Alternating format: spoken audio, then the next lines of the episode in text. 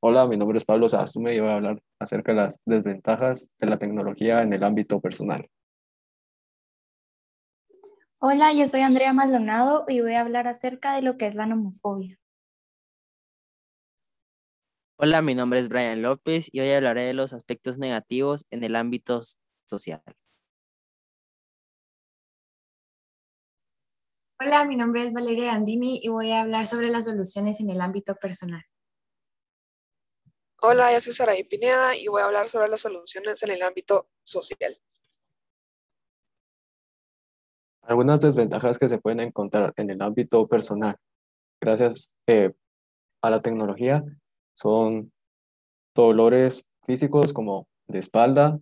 También se puede destacar la irritación de ojos debido a pasar mucho tiempo enfrente de un monitor o en el celular. También se pueden encontrar dolores de cabeza por lo mismo de pasar eh, demasiadas horas enfrente de un monitor del celular. También se pueden encontrar trastornos como la nanofobia,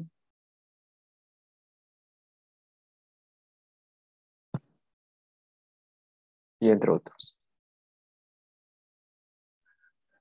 Es importante tomar en cuenta sobre lo que es la nomofobia, ya que esta es el miedo excesivo que tienen las personas al no utilizar alguna red social o algún dispositivo, ya que hasta cierto punto las personas suelen obsesionarse tanto con esto que llegan a volverse locas incluso.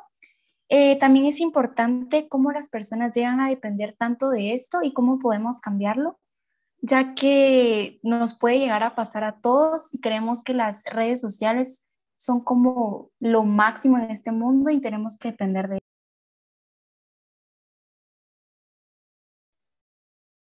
En el ámbito social se dan los hechos de eliminación de puestos de trabajo, ya que los humanos sido sustituidos o reemplazados por robots, creando una tasa de desempleo.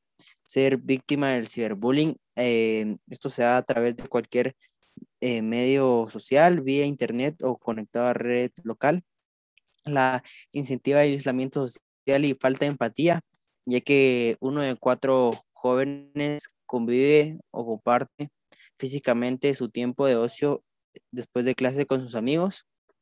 Eh, crea brecha generacional en el mundo laboral, ya que las generaciones anteriores pueden verse con dificultades para adaptarse a las novedades genera desechos contaminantes para el medio ambiente, eh, problemas de privacidad social y explotación de recursos naturales y minerales. Alguna de las soluciones en el ámbito personal que podemos tener es el poner un límite de tiempo en el uso de redes sociales y dispositivos electrónicos, el cual puede ser controlado por ti mismo o por el de tus papás, ya que existen ciertas aplicaciones que permiten que se apague tu teléfono para que tú puedas compartir con ellos y con el mundo exterior. También el fijarse con quién personas estás hablando, porque cualquier cosa en la red social puede causarte peligro, entre otras.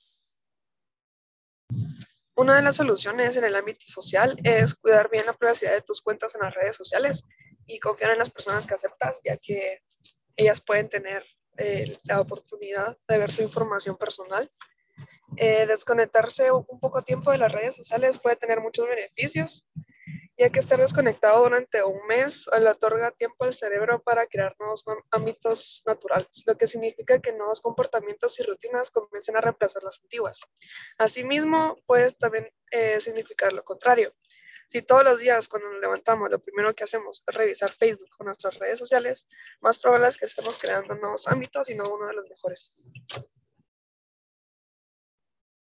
Bueno, espero que esta información y estas sugerencias les hayan servido y las puedan practicar día a día.